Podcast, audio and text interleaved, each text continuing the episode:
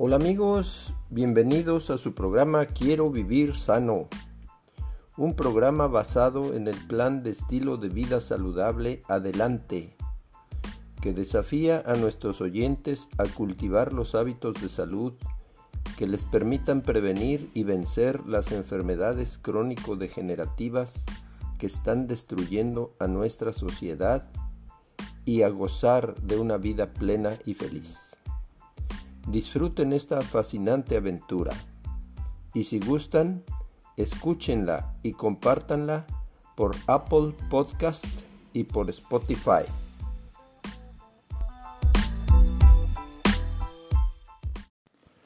Hola amigos, aquí su servidor y amigo Jesús Alvarado López en nuestro programa Quiero vivir sano, un grito de guerra en contra de la ignorancia, la enfermedad y la muerte. El día de hoy continuamos con nuestro estudio del libro Oye, tengo algo que decirte, cómo establecer puentes de diálogo con los hijos del doctor Fernando Zavala, que edita Gema Editores. Eh, en la ocasión anterior estudiamos el capítulo número 6 acerca de la comunicación significativa y eh, para empezar vamos a hacer un breve resumen de lo visto la semana pasada. La comunicación es vital para los niños y para los adolescentes. Las conversaciones significativas con nuestros hijos dependen de la buena relación que tengamos con ellos. Si la relación es buena, la comunicación también lo será. ¿Qué quieren los jóvenes y adolescentes de hoy en día? Los adolescentes tienen una serie de expectativas en relación al trato que esperan de los adultos. Conviene que escuchemos lo que nos dicen, sepamos lo que piensan y conozcamos y comprendamos su estilo de vida. En, este, en esta sección podemos ver esas expectativas desde cuatro puntos de vista diferentes. Los jóvenes queremos que los adultos nos traten como mayores, no como niños. Los jóvenes queremos que confíen en lo que haremos, en que haremos lo correcto, que nos quieran y nos acepten como somos, que los mayores nos permitan hablar con ellos, que nos escuchen y traten de comprendernos, que se interesen en nosotros, que nos orienten, que la gente mayor sea alegre y tenga sentido del humor, que nos hagan sentirnos orgullosos de ellos. Ningún aspecto de las relaciones familiares tiene mayor impacto en el desarrollo del adolescente que la forma como los miembros de la familia se comunican. Familias con una comunicación positiva entre padres e hijos tienen mayor probabilidad de producir adolescentes que pueden sostenerse por sí mismos y funcionar en forma efectiva como adultos independientes. David Elkain resume en cuatro puntos las aspiraciones de los adolescentes.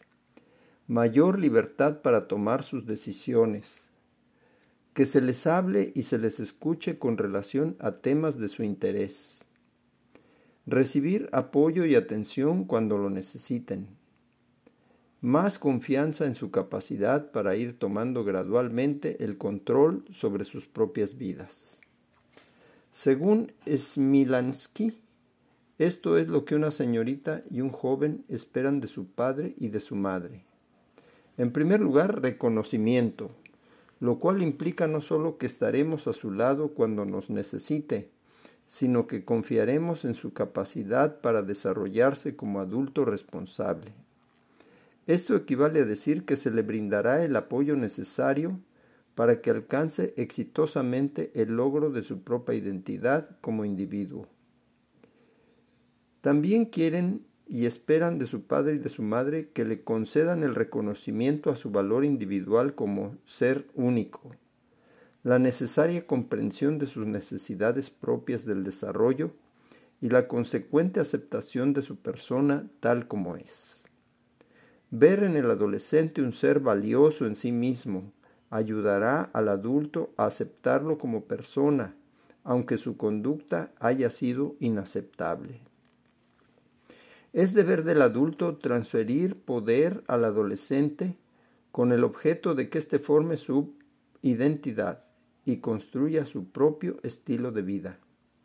Este proceso es un tanto largo en las sociedades occidentales, debido en parte a que los jóvenes dependen económicamente de sus padres mientras permanecen en el sistema educativo. Si la comunicación con el adolescente siempre ha sido un componente vital para su formación, hoy lo es aún más, pero comunicarse con ellos no resulta fácil. Veamos la influencia socioemocional sobre el adolescente. De los cuatro tipos de poder físico, intelectual, material y relacional, el último, el poder o fuerza socioemocional, debe ser el más efectivo en nuestro trabajo con el adolescente. El poder físico del adulto reside en su mayor fortaleza el, poder material en su capacidad de dar o retener cosas, la fuerza intelectual en su mayor capacidad de razonamiento, el poder socioemocional en su influencia personal sobre el joven. La influencia socioemocional se deriva a su vez de la calidad de las relaciones interpersonales que los padres mantienen con sus hijos. ¿Qué relación guarda este aspecto socioemocional con la transferencia de poder? Mucho, porque es deber del adulto asegurarse de que los niños y jóvenes a su cargo adquieran cada vez más fortaleza física, intelectual y material. Mientras esto ocurre, simultáneamente debe de estar en marcha el estímulo de la influencia. Este es el estímulo que ejercemos a diario sobre nuestros jóvenes a través de relaciones interpersonales caracterizadas por la atención a sus necesidades, así como una disciplina firme. Recordemos siempre que las variables apoyo y control son las que identifican el estilo de crianza con autoridad persuasiva. La fuerza física, la fuerza mental, la capacidad para la relación social y los valores del espíritu que determinan nuestra capacidad para enfrentarnos cotidianamente a la vida se adquieren básicamente en la infancia y la adolescencia. De allí la tremenda importancia de las influencias que se reciben en esas dos primeras etapas del desarrollo humano. Mantengamos las puertas abiertas pase lo que pase. No importa cuán difícil sea su hijo adolescente, Mantenga abiertas las puertas de la aceptación, el amor y la comunicación. siga siendo firme, pero no deje de ser cariñoso. Recuerde que cuanto más difícil sea su hijo, más necesita del amor y la atención de usted. Él puede que rechace los esfuerzos que usted hace en su favor, pero a él no lo rechace nunca. Usted es la persona madura, él todavía no lo es. No importa cuán difícil sea la situación, el hecho de que usted actúe de una manera firme pero afectuosa, algún día pagará sus dividendos. La adolescencia es la etapa del cambio. Es una fase de transición y de marcados contrastes. Se va dejando atrás la niñez, pero queda algo de ella. De ahí las típicas reacciones y actitudes juveniles que deben ser tenidas muy en cuenta por ambas partes si se quiere establecer un diálogo fructífero entre adultos y adolescentes. Vamos a hacer una pausa y continuamos en un momentito más. Hola amigos, aquí su servidor y amigo Jesús Alvarado López en nuestro programa Quiero vivir sano, un grito de guerra en contra de la ignorancia, la enfermedad y la muerte. El día de hoy continuamos estudiando el tema Oye, tengo algo que decirte. Cómo establecer puentes de diálogo con los hijos del doctor Fernando Zavala. Estamos repasando el capítulo anterior acerca de la comunicación efectiva con los adolescentes. Y decimos ahora, el joven, a diferencia del niño, puede comenzar a pensar en forma abstracta, realiza complejas operaciones mentales, en las que muchas veces él o ella es el protagonista. La capacidad de usar la lógica y la razón convierte a los adolescentes en críticos de todo cuanto los rodea. Demandan explicaciones para justificar las normas del hogar. Detectan las incoherencias entre lo que decimos y hacemos y pueden refutar nuestros argumentos, pues ya han anticipado cómo reaccionaremos a sus planteamientos. Cuando se entra en la adolescencia con un buen bagaje de principios y valores morales y con suficiente conocimiento de causa, fruto del diálogo sincero con los adultos, esta será una época ilusionante ante las puertas que la vida abre a toda señorita y todo joven. Consideremos ocho crímenes contra la comunicación. William Coleman se dio a la tarea de entrevistar a jóvenes para preguntarles qué frases de los adultos los sacaban de quicio. De las muchas respuestas obtenidas seleccionó ocho afirmaciones a las que llamó las ocho principales. Por favor, evite usar cualquiera de esas asesinas.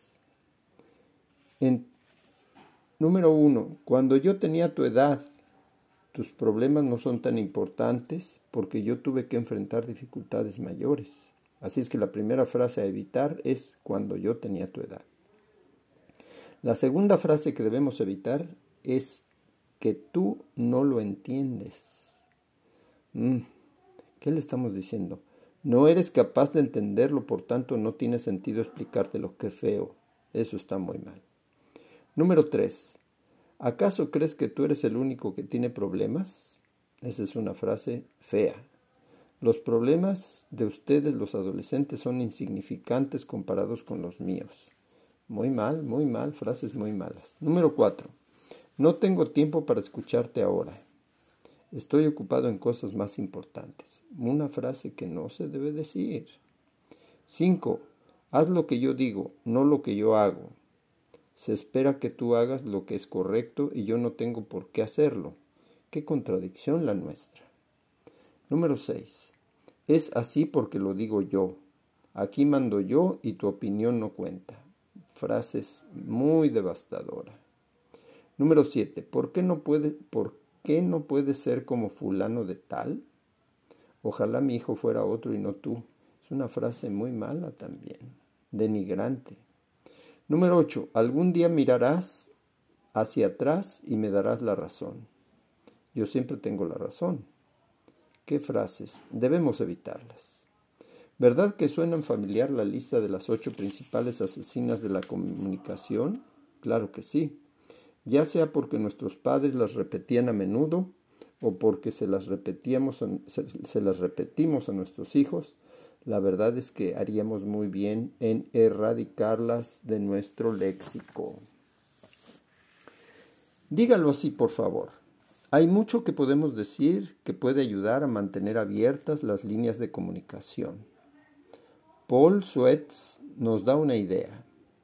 En su opinión, hay por lo menos cinco mensajes ante los cuales todos reaccionamos positivamente. Número uno, estoy orgulloso de ti.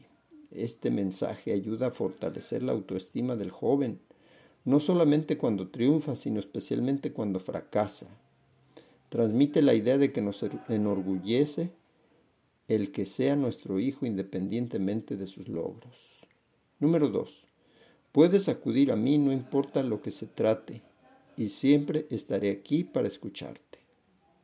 La fuerza de este mensaje radica en el hecho de que cuando el joven confronte problemas, dudas o perplejidades, sabrá que sus padres o educadores van a estar dispuestos a escucharlo.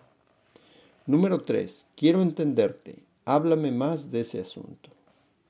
Con estas palabras comunicamos al joven que aunque no necesariamente estemos de acuerdo con sus puntos de vista, por lo menos deseamos comprender lo que nos quiere decir o lo que está experimentando emocionalmente.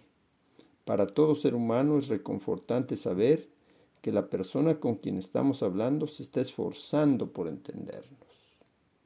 Frase poderosa y positiva número 4. Confío en ti. Los niños y los jóvenes, y en especial los adolescentes, necesitan saber que nuestra confianza en ellos aumentará a medida que maduren y demuestren merecerla. Esto significa que no bastará con decirlo, sino que habrá que demostrarlo en el terreno de los hechos. Manifestarles confianza de acuerdo a la edad y la capacidad para recibirla. A su vez, los estimulará a esforzarse para no chasquear a sus padres y para seguir mereciendo tal confianza. Hagan sentir a los jóvenes que se les tiene confianza y pocos serán los que no traten de demostrarse dignos de tal confianza. Número 5. Te quiero, te amo. Este mensaje es el que le da sentido a los otros cuatro, pues el amor está en la base de todas las necesidades humanas. Amor no significa llenarlos de regalos o complacerlos en todo lo que piden. Todo lo anterior equivale a estar allí cuando nos necesiten, a dedicarles tiempo suficiente para escucharlos, a jugar con ellos, prestarles ayuda en sus deberes escolares, a respetarlos cuando expresen sus puntos de vista. También se condensa en el hecho de decirles explícitamente lo mucho que significan para nosotros nuestros hijos. Hemos de aprender a dialogar con los jóvenes. No olvidemos que nosotros también fuimos jóvenes. Nos sentíamos en ese tiempo los seres más felices o los más infelices de la tierra, en gran medida por las conversaciones que sosteníamos o dejábamos de sostener con nuestros mayores. Si no sabemos dialogar, no solo nosotros pagaremos las consecuencias, sino que nuestros hijos, serán víctimas inocentes de nuestra incapacidad para la comunicación. Por nosotros y por ellos, lo primero que hemos de hacer es conocer los principios de la buena comunicación y ponerlos en práctica. Se habla del arte de la comunicación. Quizás sería mejor hablar de la artesanía. Y la artesanía necesita inspiración, pero sobre todo transpiración, con un poco de esfuerzo todos podemos ser capaces de mejorar nuestra habilidad como conversadores y comunicadores. Vamos a hacer una pausa y continuamos en un momentito más. Hola amigos, aquí su servidor y amigo Jesús Alvarado López en nuestro programa Quiero vivir sano, un grito de guerra en contra de la ignorancia, la enfermedad y la muerte. El día de hoy continuamos eh, analizando el libro Oye, tengo algo que decirte, cómo establecer puentes de diálogo con los hijos del doctor Fernando Zavala, que edita Gema Editores. Eh, el día de hoy nos toca estudiar el capítulo número 7, lo que se pierde por ver televisión. La televisión por sí sola es un pobre sustituto del ambiente de estímulo personal y rico en experiencias de aprendizaje que requieren niños y jóvenes. Allí está Pedrito, con los ojos clavados en el televisor. Su mamá le habla, pero él está como hipnotizado. Bueno, ¿qué más da? se dice a sí misma. Mientras él se entretiene con la televisión, yo aprovecho para hacer mis cosas. ¿Es eso lo más conveniente? Pues no, ya que mientras ella gana, su hijo está perdiendo. Es verdad que la madre aprovecha el tiempo, pero el niño está sufriendo una pérdida incalculable al dejar de hacer precisamente lo que más necesita para su desarrollo integral, interactuar con su ambiente y especialmente con la gente que lo rodea. Las necesidades del niño y del joven. ¿Qué es una necesidad? Según Anita Woolfolk, es un requerimiento biológico o psicológico. Una necesidad es un estado de privación que motiva a una persona a actuar hacia una meta. De acuerdo con esta autora, tener una necesidad equivale a experimentar algo así como un déficit que mueve al individuo a suplir la carencia, a llenar el vacío. No hacerlo se traduce en insatisfacción o pérdida. ¿Podrán los más jóvenes satisfacer sus necesidades básicas, físicas, sociales, emocionales, espirituales y desarrollar sus posibilidades si no se disponen diariamente de alguien que tome tiempo para interactuar con ellos? Nuestra respuesta es obvia, no podrán. ¿Cómo explicar entonces el hecho cada vez más extendido de padres y madres que exponen a sus hijos durante varias horas al día a los estímulos de la televisión? Estamos haciendo que las generaciones actuales crezcan sin la indispensable interacción con los adultos significativos en su vida, mientras que la televisión asume el papel de principal agente educador. Lo que perdemos frente al televisor. Los niños y jóvenes adictos a la televisión muestran fuertes carencias en su capacidad intelectual en un sentido general, análisis lógico, creatividad, imaginación, y sobre todo en el lenguaje, vocabulario, lectura, escritura, ¿Quién no se siente perturbado por la evidencia que emanan de las escuelas en las que los alumnos actuales causan la impresión de sufrir una epidemia de trastornos de la atención, habilidades de lenguaje deprimidas y escasa comprensión de lo que leen, y en las que los profesores informan que los alumnos carecen más que nunca de capacidad analítica, creatividad y constancia? Lamentablemente muchos permanecen imperturbables ante esta realidad.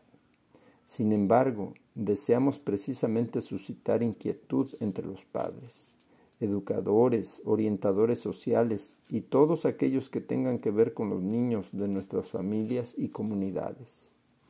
Sencillamente nos interesa crear tal inquietud porque lo que está en juego es muy valioso.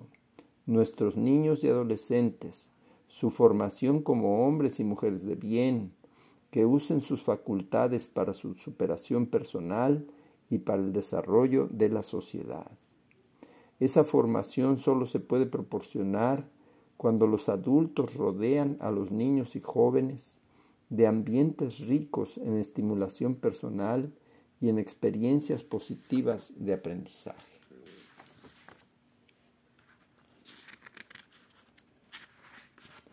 Se ha demostrado que la televisión es un pobre sustituto para lograr tales objetivos. En la experiencia de la televisión el espectador es arrastrado por las exigencias de un aparato mecánico y es incapaz de poner en juego sus habilidades mentales más altamente desarrolladas o de satisfacer sus necesidades emocionales individuales. Se entretiene mientras ve televisión, pero su participación pasiva lo deja inmutable en el sentido humano. Porque si el ver televisión proporciona diversión, el leer, en cambio, permite y respalda el crecimiento. Hablemos de la danza de las neuronas. Nuestro cerebro está cambiando continuamente como resultado de los estímulos externos que por miles le llegan a través de las vías de acceso a los sentidos. Las células que hacen posible el milagro del pensamiento, la emoción y la acción son las neuronas, las cuales reciben, procesan y transmiten la información que nos llega del exterior. Las neuronas permiten que los impulsos nerviosos pasen de una parte del cuerpo a otra. Los impulsos nerviosos se transmiten a otras neuronas por medio de la producción de sustancias químicas, los neurotransmisores, que tienden un puente entre las separaciones denominadas sinapsis que existen entre las neuronas. Cuanto mayor sea la estimulación que reciba el individuo de parte del ambiente que lo rodea, mayor también será el desarrollo que experimentará su cerebro, no solo a nivel funcional, sino también estructural. En términos sencillos, equivale a la capacidad que posee el cerebro humano de cambiar, expandirse o contraerse de acuerdo al tipo de estimulación que se le proporciona. Vamos a hacer una pausa y continuamos en un momentito más.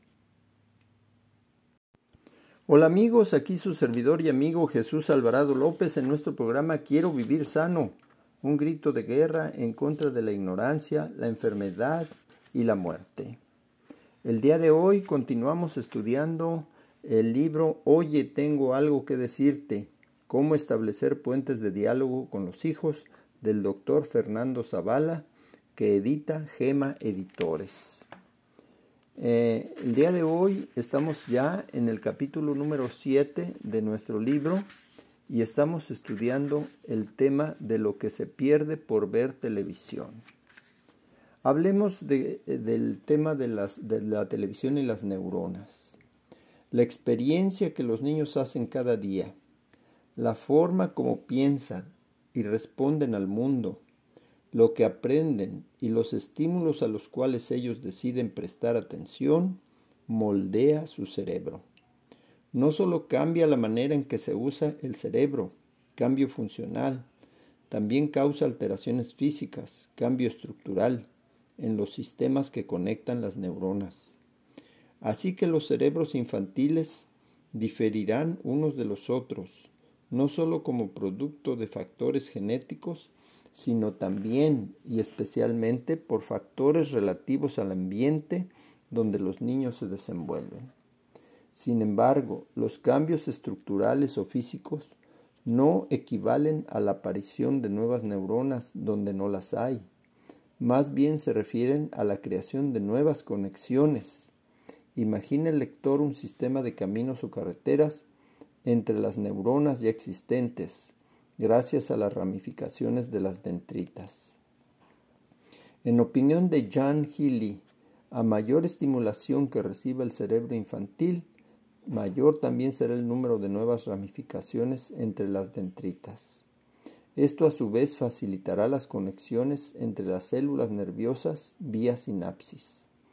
Todo ello se, traducirá en un cerebro más capaz, gracias a lo que la misma autora califica como la danza de las neuronas. Hablemos de la necesidad de hablar para desarrollar el cerebro. A medida que las estructuras de las dendritas y la sinapsis cambian en respuesta a la experiencia, los nuevos surcos formados dan lugar a funciones diferentes, de tal manera que el niño llega a ser capaz de dominar nuevas habilidades.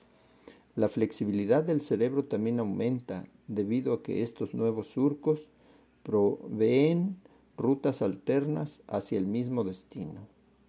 Dicho de otro modo, cada niño nace con el material genético para el desarrollo de sus aptitudes y de su inteligencia. Sin embargo, será su experiencia con la gente y el ambiente que lo rodee lo que determinará la estructura sináptica del cerebro.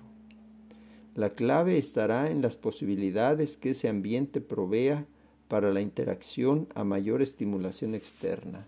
Esto es, más información viajando a través de las neuronas, mayor número de ramificaciones en las dendritas y mayor número de conexiones entre neurona y neurona. Todo esto se traduce en un cerebro más hábil para realizar funciones cada vez más complejas. Ante esta realidad, ¿Qué actividades proveen al niño la estimulación ideal para el desarrollo de sus nacientes habilidades mentales? La respuesta pone de relieve un importante concepto. Un adulto podrá estimular en el niño el desarrollo de su capacidad intelectual, sobre todo a través de la interacción verbal, y esta respuesta nos sugiere una reflexión. ¿Contribuye la televisión al desarrollo de la habilidad verbal en el niño? Queridos amigos, al llegar al final de nuestro tema de hoy, eh, queremos mandarles un saludo cariñoso. Vamos a continuar la próxima semana estudiando acerca de los dos hemisferios cerebrales y este tema es de vital importancia conocerlo. Les invitamos a continuar con nosotros. Les recomendamos mucho el libro Oye, tengo algo que decirte, cómo establecer puentes de diálogo con los hijos del doctor Fernando Zavala, que edita Gema Editores. Y a cada uno de ustedes le deseamos que Dios les bendiga, que les bendiga en su relación con sus niños y que podamos producir hombres y mujeres que traigan honra, gloria para la familia, para nuestro país, para la humanidad y para Dios. Que así sea. Les mandamos un abrazo sincero y hasta la próxima.